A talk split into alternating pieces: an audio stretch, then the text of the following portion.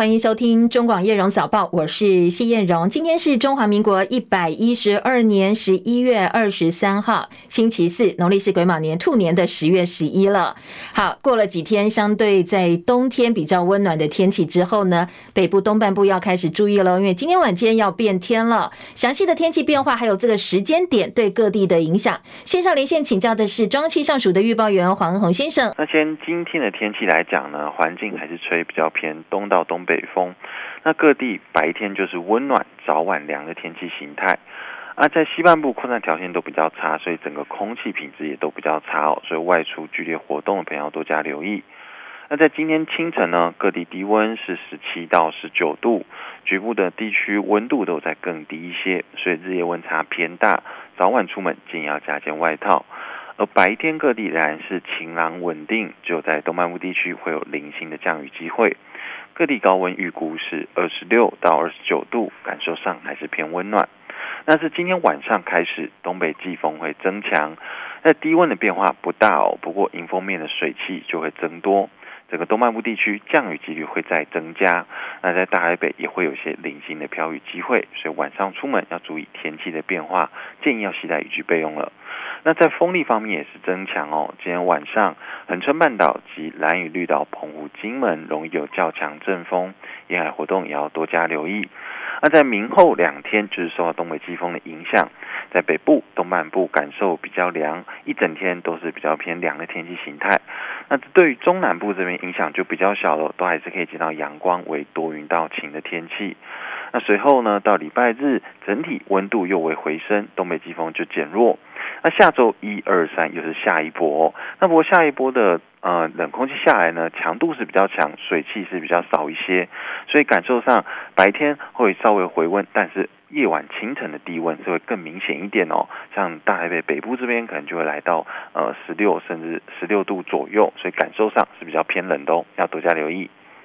嗯，好，谢谢恩红非常详细的说明哦，也提醒大家。当然，今天晚间开始，呃，迎风面北部东半部就要准备迎接有雨天气，所以雨具不要忘记。特别晚归的好朋友，但是呢，从明天后天就是温度也会稍微下降。当然，中南部相对影响比较小。不过下一波天气变化到下周之后，低温就会比明后天更冷哦，大家要提早做好准备。今天清晨的外电焦点呢，台湾时间在今天清晨，美国股市尾盘的时候，多家外国国媒体都报道说，美加边境发生了爆炸案，有一辆从加拿大开到美国的汽车爆炸之后，尼加拉瓜瀑布彩虹桥已经关闭，至少两个人死亡，一个人受伤，因为车子里头有爆裂物，所以呢，现在美国的情报单位怀疑是恐怖攻击。这车呢是从美国开到加拿大，试图驶向边境的建筑物，现在所有桥梁都关掉了，政府大楼疏散，但是美股跟债市并没有太大影响。另外，南北韩在二零一八年签署的九一八军事协议，今天呢，北韩宣布停止。北韩非常强硬的说，要立刻恢复所有的军事设施哦。好，详细内容呢，锁定中广新闻网的叶荣早报，我们还有进一步的报道哦。美国跟加拿大靠近尼加拉瓜瀑布彩虹桥，在感恩节假期之前呢，有车辆爆炸哦。稍早，美加的这个当局非常担心。是恐怖攻击，但是纽约州长侯可说，还没有迹象可以证明这是一起恐怖攻击。而加拿大总理杜鲁道说，则是说，现在加国官方非常的严肃看待。齐海伦的报道。美国联邦调查局 FBI 正在调查美国加拿大边境彩虹桥发生的车辆爆炸事件。有多名执法人士告诉美国有线电视新闻网 CNN，根据影片显示，车辆进入美国一侧的桥梁，然后高速加速。FBI 指出情况非常不稳定，当局已经确认了涉案车辆登记车主的身份，并且使用无人机以了解影响区域的概况。英国广播公司 BBC 报道，目击者表示看到一辆汽车高速开进大桥，随后。发生大规模爆炸，车内的两个人在爆炸中丧生。根据 BBC 了解，有一名美国海关和边境保护局的官员在爆炸中受伤，已经送医。相关地区多条道路已经封闭。CNN 报道，美国铁路宣布暂停连接纽约和加拿大的跨境服务。多伦多警方基于高度谨慎，增加了全市的巡逻。纽约市长亚当斯宣布，纽约警察局部署警力支援彩虹桥相关工作。美国总统拜登已经听取了。简报，正在密切关注事态的发展。加拿大总理杜鲁道则表示，爆炸显然是非常严重的情况，正在考虑启动额外措施，而当局极其严肃地看待这起事件。记者戚海伦报道。好，另外在清晨收盘的美国股市表现呢，感恩节假期前夕成交量放缓，市场还在消化财报跟联准会的会议纪要。两年期的美国公债殖利率触及到百分之四点九，清晨收盘的美国股市主要指数通通都是收高的。市场对联准会可能要结束升息循环，还有接下来的经济韧性表示乐观，所以呢，清晨在感恩节假期的美国股市表现还不错。道琼工业指数上涨一百八十四点，来到三万五千两百七十三点。标普五百指数上涨十八点，四千五百五十六点。纳斯达克指数涨六十五点，一万四千两百六十五点。费城半导体涨十二点，三千七百四十四点。台积电 ADR 呢，今天涨了百分之零点二四，来到九十八点六五美金。美国二十四号要迎接黑色星期五，多家大型卖场推出了早鸟优惠，所以很多民众涌进去抢东西哦。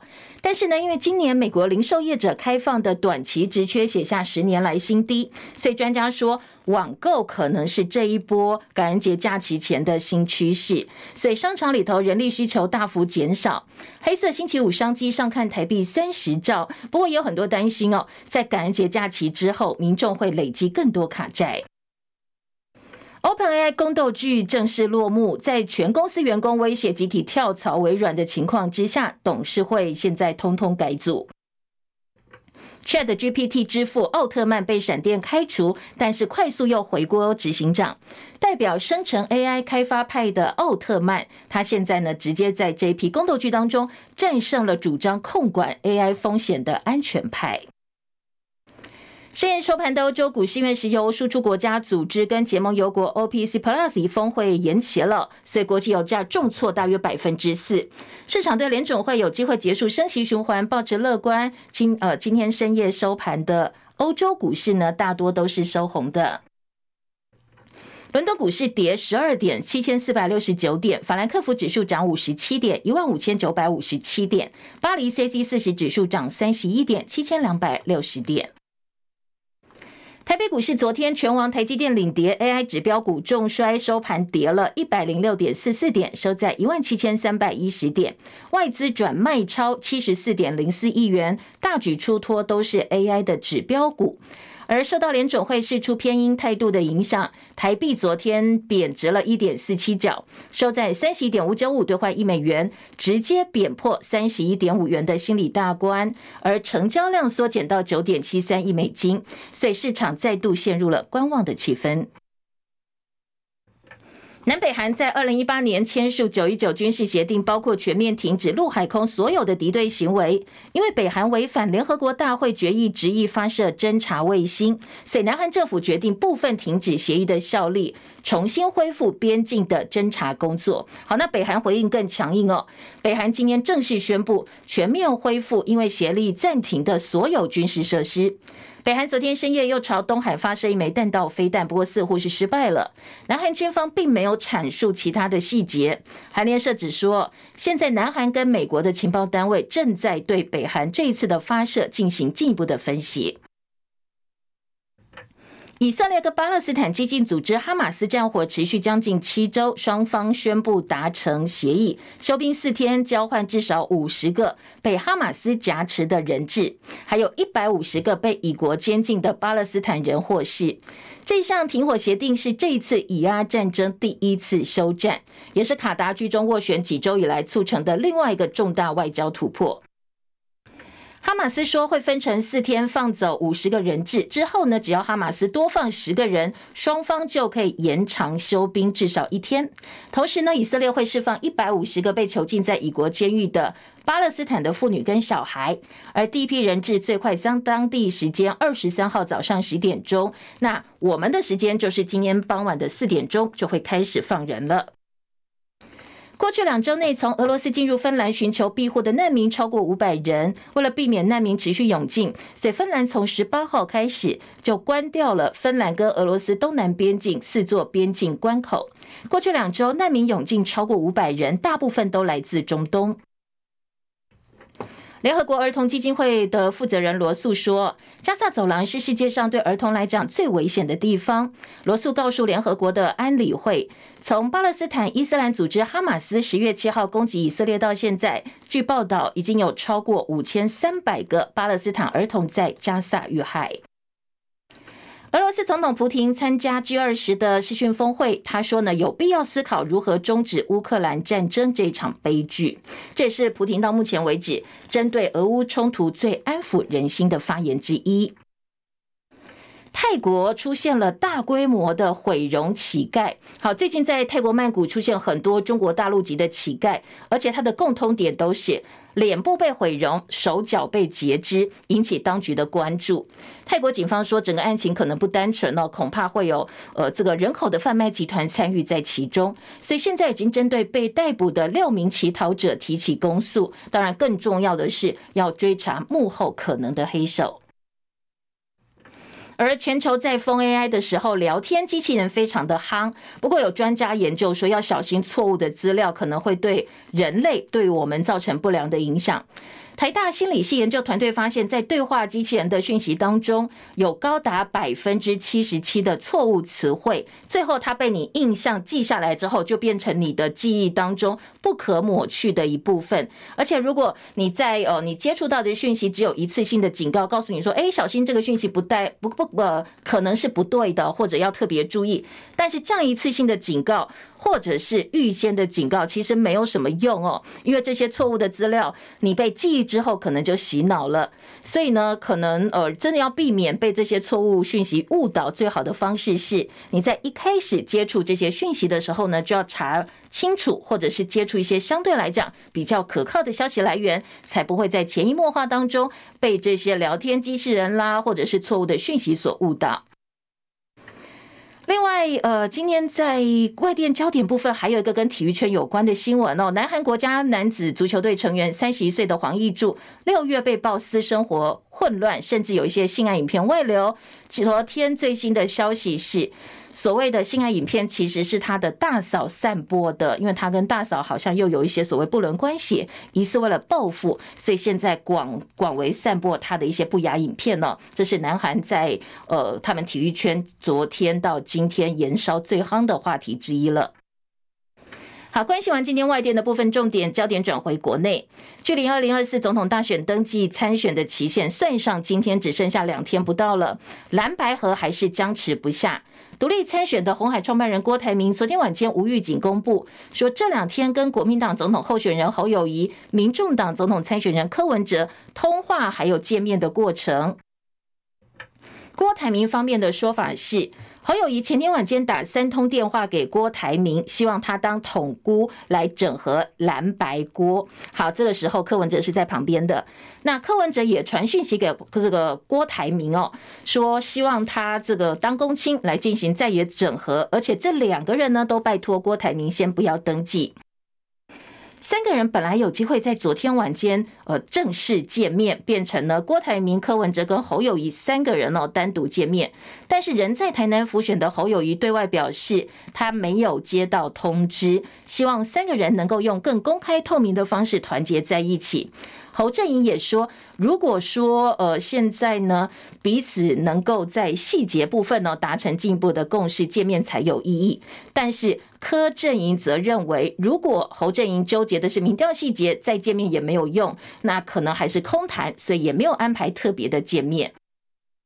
好，讲了这么一大圈呢，就是呃，这郭台铭本来有意促成三方见面，但是最后破局了。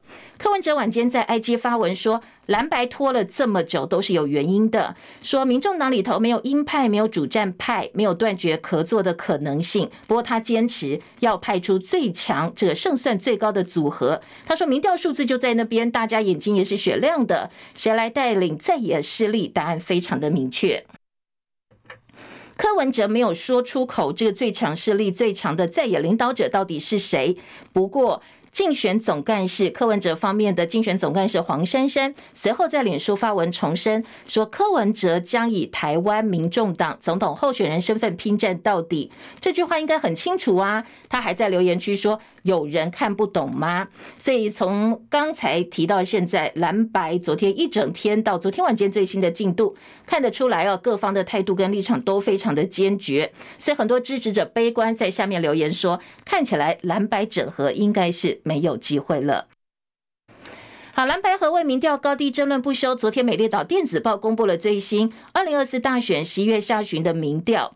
如果是撒卡都的话，赖清德百分之三十一点八第一，侯友宜百分之二十九点六第二，柯文哲百分之二十七点一第三。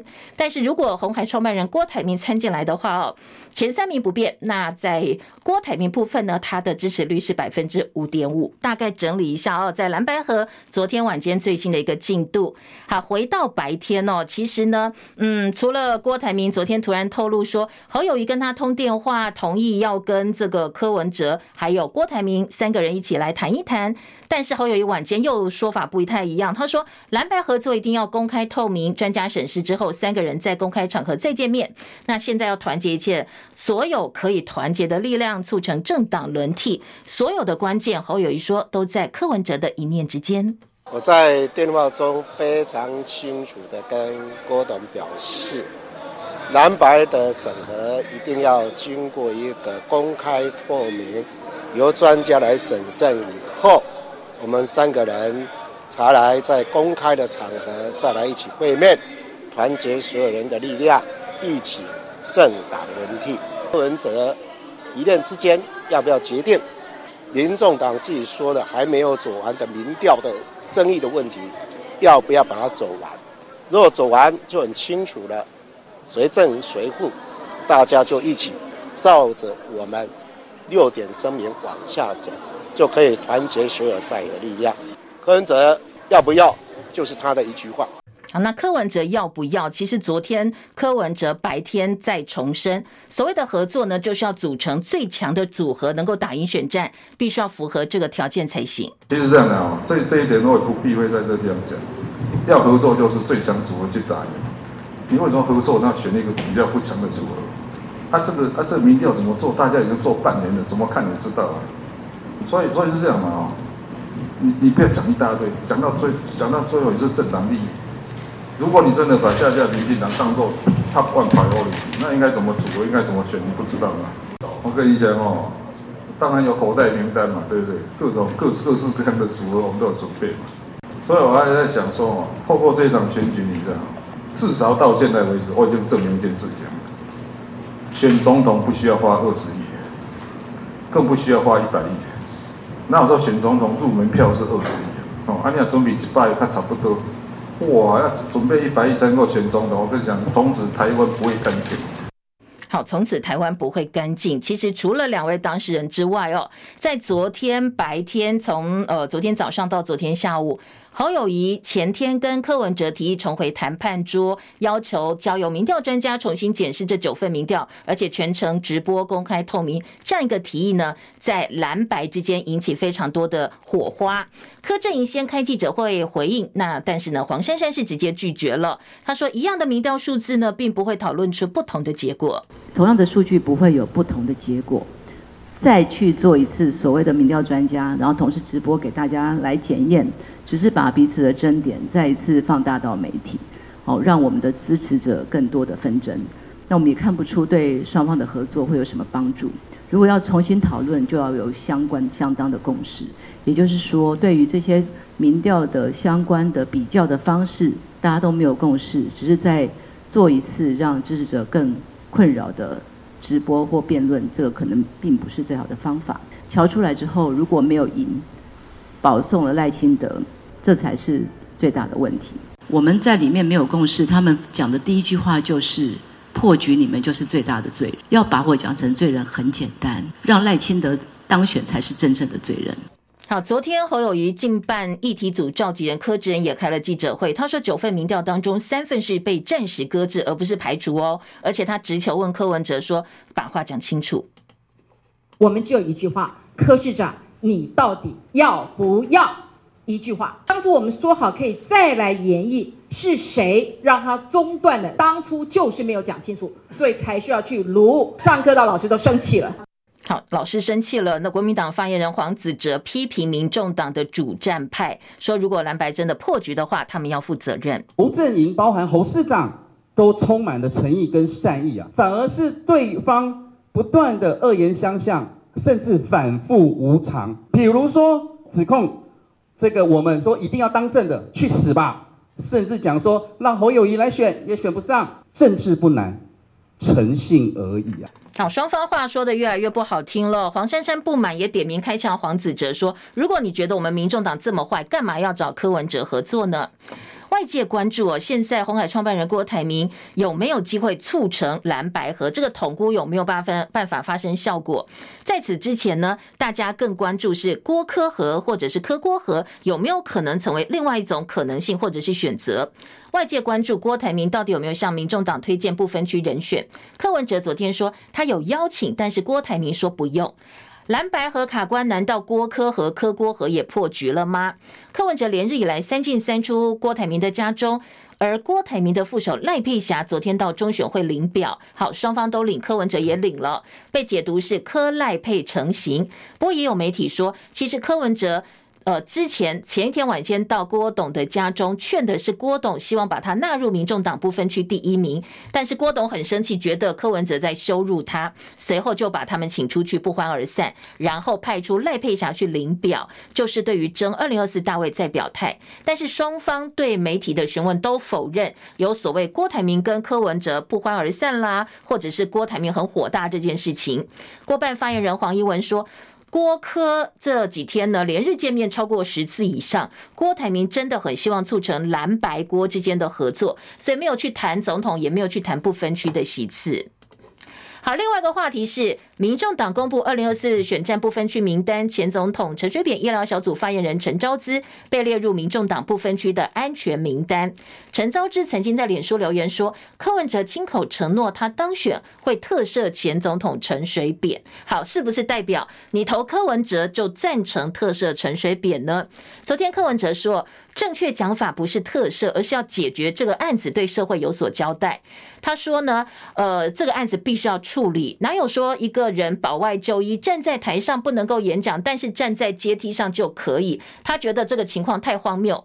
蔡政府要处理就处理，不处理就不处理。如果不同意，就把陈水扁抓回去关，不可以变成现在这个样子。他说这个国家在做什么？整个司法非常的没有尊严。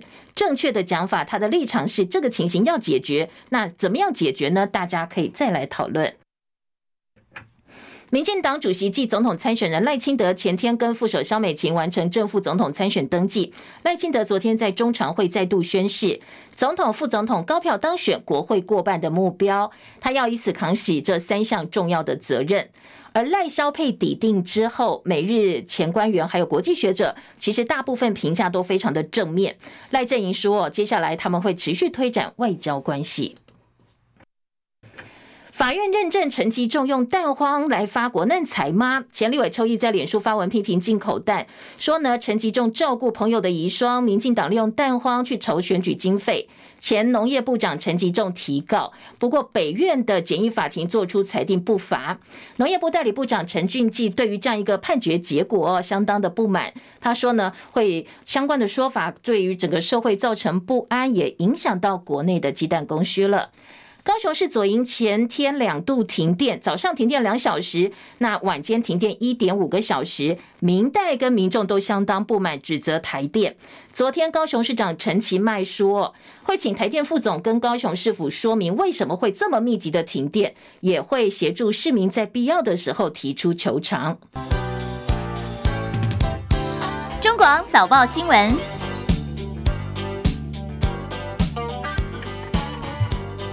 欢迎回到叶荣早报，我是谢叶荣，来听读报了。读报前还是要请好朋友记得哦，帮叶荣在 YouTube 频道直播，按赞、分享、订阅频道，刷刷留言板，谢谢大家。好，很多人找不到，说我真的要听这个叶荣早报，但是我在 YouTube 搜寻叶荣早报出来的都是过去的影音档，怎么找不到今天的直播最新的直播呢？因为你没有帮我们订阅啦，要记得订阅中广新闻频道，同时呢，呃，帮我们每天的直播影音档案也好，我们今天最新的直播都需要大家冲冲人气哦，加持一下，按赞分享，谢谢大家，然后多多留言，那你就会更容易找到我们，不会被 YouTube 给屏蔽掉了。好，再来关心今天综合性报纸跟财经报纸的头版。中时联合继续关心蓝白合。昨天呢，刚才在前半段新闻听到彼此对于媒体、对于民众都有释放出一些讯息哦。所以呢，中时联合继续把标题、头版头条的标题，还有三版的重要版面给蓝白合最新进度，让自由时报走自己的路。我们来听听看今天的早报头版。中国时报大标题说，侯友谊说他会等到最后一刻。柯文哲说：“虽然够细密了。”那黄珊珊深夜发文，柯文哲将以民众党总统参选人的身份拼战到底。好，听起来呢是呃，这个中国时报呃，整个氛围是侯友宜还在等，但是民众党似乎已经想要呃自己走自己的路了。那联合报今天头版标题则是登记倒数，侯等柯一句话，柯营郭营昨天派人领表。郭铺侯科联系约见面，不过今天联合报还有内幕哦，说为什么突然柯文哲会对外把这个呃彼此联系的过程丢出来哦？因为呢可能有人反悔了，所以他决定把整个过程呢公开哦。等一下一起来听。不过呃在。支持蓝白合的媒体似乎真的还蛮焦虑的，因为除了头版跟内页重要版面之外，今天的中时联合继续用社论来对侯科喊话。像联合报今天的社论呢，就说侯科郭错过这班车都不会有下一次了。今天联合报利用社论版面呢，告诉大家，明天就是大选登记呃截止日最后的期限，死线到了。换句话说，如果蓝白两党心里还想着合作，今天晚间之前通通都要拍板，否则来不及喽。那全都要这个起手无回，不要再反悔。如果真的错过这班列车就开走了，不会再等任何人。那些惺惺作态、满口大话、悠悠怨怨、志得意满的演出，通通都要落幕了。没有人有兴趣再看下去。好，今天的这个联合报社论比较有趣的一点哦，他们在最后提到说，好，国民党如果呢，你这个时候跟郭台铭接接触，你承诺给他一个光荣的角色，让郭台铭可以。回到国民党的怀抱，得到郭董善意的回应。毕竟呢，郭董就是要促成蓝白合，要政党轮替嘛。哦，如果来你你现在把郭董抢回来，得到郭董认可的话，那呃。本来柯文哲是希望有郭台铭的帮助，一旦郭台铭不帮助柯文哲了，那接下来柯文哲就没戏唱了，没搞头了。所以呢，他只能点头加入最有胜算的在野组合，那蓝白河的大旗就有机会喽。选民期待的政党轮替。就会水到渠成，所以今天联合报提出另外一个看法哦，他提出的建议是，国民党你赶快去找柯文哲吧，你把柯文哲拉过来之后呢，郭呃这个呃这个你你把跑赶快去找郭台铭了哦，把郭台铭拉过来之后，柯文哲就没戏唱了。好，这是联合报今天社论提出来的。而中国时报今天的社论者说，三娘教子反悔秀，这个柯文哲，看起来呢，可能呃要想清楚哦，你到底要怎么走？真的这样一个三娘教子的柯文哲能担当大任吗？中国时报是回头来批这个柯文哲的反反复复，说你看哦，现在台湾的政局陷入一个很难测的局面。那你柯文哲呢，在呃权谋当中迷失了，让台湾付出沉重的代价。这大半年来倡议蓝白合到蓝白拖，最后蓝白斗蓝白破，柯文哲赚了声量跟流量。不过呢，接下来你要怎么得到中间选民的支持？两败俱伤之后，大家怎么重整旗鼓哦？今年《中国时报》已经走到后面了。如果真的蓝白破的话，大家要怎么样？呃，在选票当中能够得到优势，恐怕要想清楚。好，这是这两报纸哦，当然可以看得出来啦。促成在野整合，这两个报纸在过程当中也提出了非常非常多的呼吁跟提醒。看看局势似乎越来越不乐观了，所以彼此呢借由社论都有最新的一个喊话。而财经报纸今天两家报纸都是关心美国晶片，呃，美中晶片大战辉达的影响。工商时报的这个头版头条是美国晶片锁中战，辉达认栽了。最新的一季财报报喜，但是辉达的财务长老实说，第四季来自中国的营收将会下滑。好，这是工商时报的报道。经济日报则说。在美国出口管制的效应之下，辉达示警说，大陆的业绩将会锐减。美国出口管制效应一改先前短期影响有限的基调，辉达坦言本季受到影响。当然，我们的台系 AI 概念股昨天的呃表现相当的不好，受到影响是大跌的。另外，在呃这两家财经报纸的下半版面，像经济日报说，景气回温，半导体业的用电攀升。台综院发布数据，十月净扬百分之八，这是近一年来最多的。供应链库存逐步去化，产业复苏可期。经济日报。还有在《工商时报》说，以哈停火四天，好，这是昨天刚才我们在外电部分呢，也特别告诉大家最新的进展。《工商时报》二版联储会会议记录偏一没有提到降息，群益认为明年的台北股市先下后上。金管会阻诈骗留财数十亿元，法人三点二亿买大直的顶级豪宅。股神累了吗？巴菲特暗示他要接棒。好，另外在《经济日报》呢，今天的编栏提要。说 OpenAI 又变了，找奥特曼担任执行长。全台购屋的房价高点现在是新高，台股年终倒数酝酿三重作帐。大摩看手机股说：“哎，现在可以买喽。”台美租税协定，财政部长昨天说明年一定会签。除了财经报纸之外呢，今天自由时报的头版头条，新北果菜公司暴徒利菜虫检调追异常交易，约谈了九个人。好，这是新北的果菜运销公司有弊端，疑似有多名拍卖员涉嫌利用拍卖交易的机会中饱私囊赚回扣，所以昨天检调追查哦，带个八八名被告被带回，其中。包括果菜市场拍卖的股长，通通移送复讯，标记卖相好的果菜拍卖给特定人士。好，他们特别把一些。好的果菜做记号之后，卖给一些可能先前跟他们有利害关系的人，然后从中收回扣哦。好，这是新北果菜市场的弊端。今天自由时报的头版头条。好，听蓝白合内幕之前呢，今天中时联合自由头版都有另外一起哦，同样受到国人非常关注的新闻，就是柬埔寨台版柬埔寨案哦。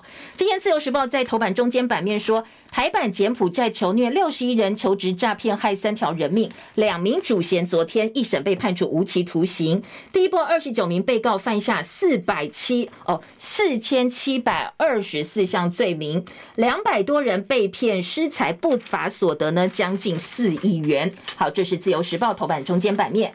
联合报说假投资真诈才将近四亿元，台版柬埔寨案囚就是关起来哦，六十一人虐死三个人，两名嫌犯无期徒刑，凌虐账户提供者诈骗集团二十九人被判刑。好，今天的。中国时报也说，他们利用蒙眼睛捆绑电极喂毒，关了六十人，三人死亡。这个案子呢，昨天一审已经宣判了。好，台版柬埔寨案，大家还记不记得哦？真的是令人发指哦。今天在早报呢，再还原一下哦，说去年陆续传出国人被骗到柬埔寨从事电信诈骗，结果没想到被凌虐、被控制行动，要他们交出账户，交出账户还被呃他们虐待哦，而且非常非常让人觉得不忍的一些行径。这一起国内诈骗囚禁账户提供者的手法如出一辙，因为呢，呃，被称为是台版柬埔寨案，这是被当成猪仔卖到缅甸 KK 园区被卖器官等等等。那在国内也有类似哦。诈骗集团透过假投资真诈财近四亿元，为了不让犯性曝光，把六十名账户提供者关在小房间里头，造成三人死亡。经过十一个月的审理，好，昨天终于主嫌呢，三个人呃两个人被判处无期徒刑。但是今天在早报除了报道整个过程跟最新的呃这个判决之外呢，联合报也说。其实哦，真的是春风吹又生哦，因为这些嫌犯还想要另起炉灶。呃，改昵称之后再在网络上再骗哦。今天早报有介绍他们最新的一个这个范性，冷血诈骗集团逼喝漂白水，看人吐血之后笑说啊，你就太胖了，所以一打就吐血，非常非常残忍。今天的联合报把他的他们的范性呢做了相当完整的一个还原跟介绍，诈骗真的很多，提醒大家要特别特别的注意。像今天早报的内页呢，有部分其他的诈骗手法，等一下有机会哦，再提提供给大家。我们先回头来听听看今天头版头条的焦点，就又回到这个蓝白河的政治议题了。联合报在头版头条说。呃，登记明天就截止了。三个人本来期待，哎，昨天晚间如果郭台铭出来当统姑，真的有约成的话，有没有机会稍微有所突破？看看蓝白合啦，蓝白拖，蓝白破，至少有一个答案明确一点哦。但是没有建成，所以彼此关键点还是在民调。好，白天就已经为民调针锋相对。黄珊珊婉拒公开检视九份民调，找了一些专家旁边帮他背书。侯进办呢也找专家来说。呃，这本来我们就是要放，我们都已经放弃政党实力比较啦。那九份民调三份搁置，结果你们说排除，没有排除哦，争议又没有解决。希望能够回归到当时郭呃这个柯文哲签的六点声明，让科学说话。柯文哲跟黄珊珊昨天晚间又在社群媒体上发文表示自己的决心。当然，柯文哲强调要推最强会赢的组合，那他没有讲出来，这个人是他自己。当时黄珊珊帮他讲了，黄珊珊说呢，呃，柯文哲讲过了，他会以民众党的总统参选人的身份呢参选到底，那话已经很清楚了。还有人看不懂吗？中国时报今天的报道也有昨天柯志恩、侯阵营这一部分呢，议题组的召集人柯志恩。他也很激动啊，他说：“好了，柯文哲要不要一句话讲清楚哦？”好，这个当然，昨天如果你刚才有听到我们前半段彼此说话的方式，其实还蛮呛的，就很直接，所以两边的气氛现在不是很好。今天的联合报呢？呃，在三版的大标题说侯柯郭见面，这是在野整合最后机会了。那还原侯柯都希望郭台铭出来当统姑，那郭台铭也很希望促成蓝白整合啊，所以本来看起来有机会，但是后来侯友宜改变心意了。今天联合报三版是还原整个过程，说呢，呃，柯文哲宣布将以总统候选人身份拼战到底，黄珊珊也帮忙他领表，而在。一度传出柯文哲是为了柯郭和释出善意，所以没有公布副手人选，打算邀请郭台铭的副手赖佩霞跟他搭档，同时在民众党不分区当中让几席给郭家军，类似之前他们跟这个高虹安合作啦等等等类似的一个方式。民众党的公布不分区之后，那。结果大家没有看到郭台铭的人马，赖佩霞也去领表，所以大家第一个联想，柯郭和是不是已经走到尽头了？甚至传出说，呃，这个柯文哲邀请郭台铭当副分区，郭台铭很生气。不过柯文哲办公室主任周瑜修说没有这件事，郭台铭办公室也说子虚乌有，彼此呢整个过程还有相谈的气氛都很好。郭台铭为什么会公布说侯郭柯三人见面或通话过程的清楚说明？真的很清楚哦。昨天有一张表，他很清楚告诉你我什么时候跟谁讲了什么话。很多网友说，莫非我们郭董有偷偷的这个把音录下来录音啦？不然怎么这么清楚？今天的自由时报在三版哦，标题说郭铺通联报侯柯求他当统姑当公亲，有一个表格，就是昨天郭台铭在脸书公布三个人他还。员的见面历程，好，这今天在呃这个联合报引用郭办发言人陈佳仪的话说，从活动记录可以看到，郭台铭从前天晚间就积极的要促成蓝白郭三巨头聚首，所以一路联系到深夜。一直到大清早六点多都还在联系，终于七点前约好早上八点在郭台铭家碰面，但是没想到不到五分钟，侯友谊就后悔了，他就反悔了。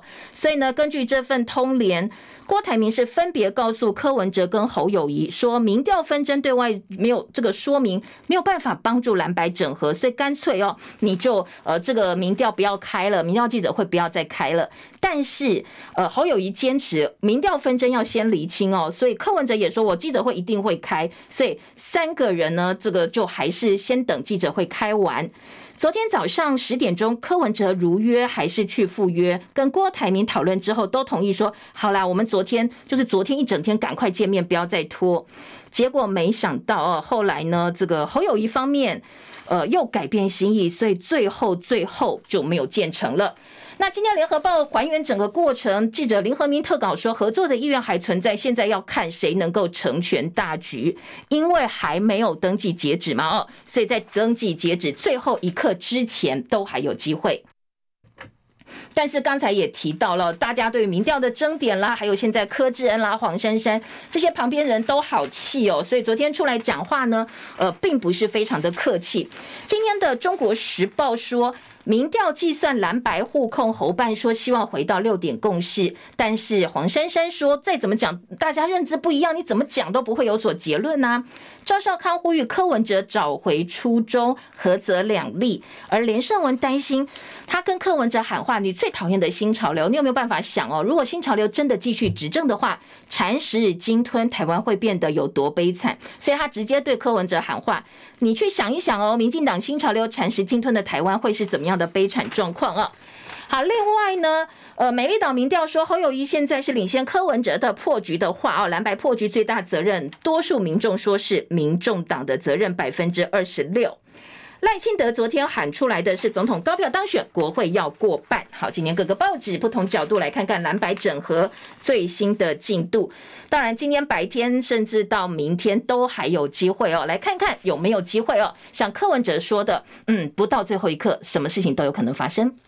听听看哦，民众党不分区今天的《中国时报》其实哦，呃，二版版头是蓝银酸黄珊珊稳坐不分区，柯文哲败就没有舞台了，再度点名是他从中作梗蓝白合，担心政党轮替之后会查他的哥哥黄树光，所以呢，现在来破坏蓝白合。结果呢，昨天呃黄珊珊也做了回应哦，因为呢，国民党智库副执行长林涛轰黄珊珊从中作梗，质疑说他是因为他哥哥黄树光卷入前建国造。弊案，如果蓝白破局大选输了，他还是可以不分区啊，他又没有什么影响。而民众党党主席柯文哲就没有政治舞台了，所以叫柯文哲想清楚，你不要再受黄珊珊的影响。黄珊珊说：“啊，你这逻辑不太对。如果蓝白合真的成功，然后呢拿到政权之后，我不是才可以保护我的哥哥黄树光吗？所以你这样讲话，其实逻辑上是讲不通的。”但是中时记者吕昭龙说。赖清德多次称赞黄树光，蓝白不合，黄珊珊还是有瓜田李下之嫌的。好，这是呃今天的《中国时报》二版，民众党的不分区。今天的《联合报》说，呃柯文哲说名单里头没有郭家军，民众党不分区陈志汉取代曼都的董座。好，昨天是黄珊珊第一，这个不分区三十四人提好提满。前立委黄国昌第一、二第二名，分别一二是双黄黄珊珊、黄国昌。本来排在第九名的曼都董事长赖淑芬，临时以影响企业过大婉拒提名了。所以科办发言人被称是战狼小姐姐的陈志汉递补。改列分区第十九名，所以呢，在啊民众党公布的不分区，大家有一些介绍，比较受到瞩目的就是陈昭资。好，这过去哦认为是非常绿的背景的陈昭资，他列为不分区的安全名单。那陈昭资说。呃，这个柯文哲承诺他当选会特赦陈水扁，不过当然陈水扁的部分呢，刚才前半段也听到柯文哲是说，我是说要来处理哦，那怎么样处理呢？是可以交给大家来讨论的，而民众党则是。民进党批评说，他们的不分区名单呢是有金主也有柯有友。好，现在呃三党的不分区都已经列出来了，所以有部分报纸开始比较，大家来看看这个价值之所在哦。像呃蓝营呢，就是呃由这个呃月琴哦，我们的这个不分区是由。竞捐执行，民进党是竞捐基金会的执行长林月琴第一，国民党是前高雄市长韩国瑜，那民众党是台北市长黄珊珊领军，所以呢。大家的不分区名单，也希望大家在投票前，我们好朋友投票前呢，能稍微找来看一看，在政党票投票的部分哦，真的好好针对这些人选来进行检视一下啊，哪些人符合或什么样的提名策略符合你的期待，投下神圣的一票。好，后山大战升温，蓝绿冲票各有罩门。柯文哲想要在东台湾插旗难上加难，蓝白竞合影响不大，倒是民进党花莲的女儿萧美琴参战，所以整个东台湾还有变数。而在呃今天的联合报台北版则是把焦点放在港湖，港湖泛绿登记护杠，士林北投呢泛蓝整合还要再演绎。好，这是赖清德带队，希望可以在台北市全垒打。不过看起来机会也是呃不是很大哦，毕竟呢并不是每个区都是民进党的优势区。联合报今天的二版版头是 B M B 洗钱，那在。全球最大加密货币交易所币安跟共同创办人赵长鹏，他认罪哦，要支付四十三亿美金台币一千三百五十八亿元，美国史上最高金额的企业和解罚款，来保护，来让他的公司能够继续营运下去。而赵长鹏就请辞了，这是跟美国法院达成和解的条件。他的身家超过三千亿，全球排名第一百八十七，也打破了币圈的造神运动。大到不能倒，所以美国的法院也跟他妥协了，因为他倒了，其实影响很大，所以美国法院说好了好了，你下台，然后交罚款，也让他全身而退。数位医疗条例今天开立，被批架空现行法。数位医疗呢，现在营业额成长率每年都超过一成，去年达到五百零二亿元。所以立法院今天要审查民众党提的数位医疗发展条例跟草案。好，这里头有规定一些特定研究不必取得受试人的同意，一旦病人参与实验出事，恐怕国家不会保护你哦，只能够自己去找业者。所以呢，这个部分台权会说这个侵犯个资可能有很大的问题。好，另外除了这个呃数位医疗法之外呢，数位部明年要派员出国计划编了三千七百三十三万，比今年的预算又增加两千三百多万，出国的预算增幅百分之一百二十五。所以很多人说，你这个数位部哦，唐凤领军看起来好像很厉害，但是诈骗层出不穷都没有解决，也看不到数位部到底做哪些事情，就每天出差出差出差哦。所以外界部就说这个数位部就是出差部，所以呢。现在数位部的差旅费被删了，删了六百万，出国预算暴增一点六倍。再也说你就是在很多计划里面偷藏钱哦，看起来呢，数位部恐怕这个预算要好好审一审哦，要严审才行。好，昨天被删了六百万的出差费，而且说必须要去专案报告。嘉惠二十七点五万人大学住宿生补助今天会拍板，每学期补助五千块。好，选举到了，真的补助还蛮多的。今天在呃中国时报提到，教育部规划补助公私立大学里头的宿舍住宿，每个住宿生住在学校里头补助五千，弱势生加码到七千块。另外，大学府美术馆梦考验永续经营，台大、台师大、北艺大相继开幕，都是校园非常漂亮的一点，但是经费的编制容易受限。台北艺术大学科艺馆哦，科技艺术馆上个月底开幕。好，这是国内兴起大学的美术馆风，都盖了好漂亮的一些建筑物。但是，呃，有没有这个必要哦？的很多不同的看法。那今天的联合报呢，在文教版做了一个报道，说好了，盖起来很漂亮，当然很好啦。但是呢，你要记得哦，呃，这个接下来到底有没有机会继续经营下去哦？永续经营才是真正的关键。好，那页新闻还包括了呃，这个维卡币，这个诓比特币杀手维卡币复活诈骗台湾，要特别注意哦。好，又是诈骗，我特别喜欢告诉大家诈骗的新闻，因为哦，诈骗真的。好多好多，我们身边的朋友、长辈都被骗，辛辛苦苦一辈子存下来的积蓄就没有了，真的要特别注意。说被称为是比特币杀手的维卡币已经被多国政府认定是非法虚拟货币了。台中有民众数年前投资这个维卡币，损失八十万，甚至还有集团举办跨境电商大会，说大家一起来投资啦，这个是黄金项目。好。警方说这个都是骗人的哦，你不要进行维卡币的二次诈骗，专业小组要侦办当中。那如果你已经受害上当的话哦，赶快跟警方联络。这个跨境电商办说明会说，我们来投资黄金，出席的大部分都是曾经被诈骗同一批人，学不乖学不精，然后听到这些呃这个诈术的话术很心动，然后又进来又受骗了。好，维卡币在台湾复活，已经有很多国家都说这个维卡币呢就是诈骗，不是投资哦，大家真的要小心。幼儿扣除额放宽到六岁，估计会增加九万人受惠。好，这是今天早报说娃娃车竟然免碰撞测试，安全堪虑。美国的校车要比照装甲车来做呃严格的测试，但是呢，我们的交通部说娃娃车只要经过原厂设计，通过安全就可以领牌了。民众民间团体很担心哦，说呢，呃，你除了检讨驾驶之外，我们的娃娃车竟然不必经过安全的碰撞测试，真的让人匪夷所思。好，亚洲亚洲棒球锦标赛十二月三号台北大巨蛋开打，已经确定了中韩之战，我们将由全垒打王王贞治到台湾来开球。谢谢大家收看收听，祝福你美好顺心，明天见喽，拜拜。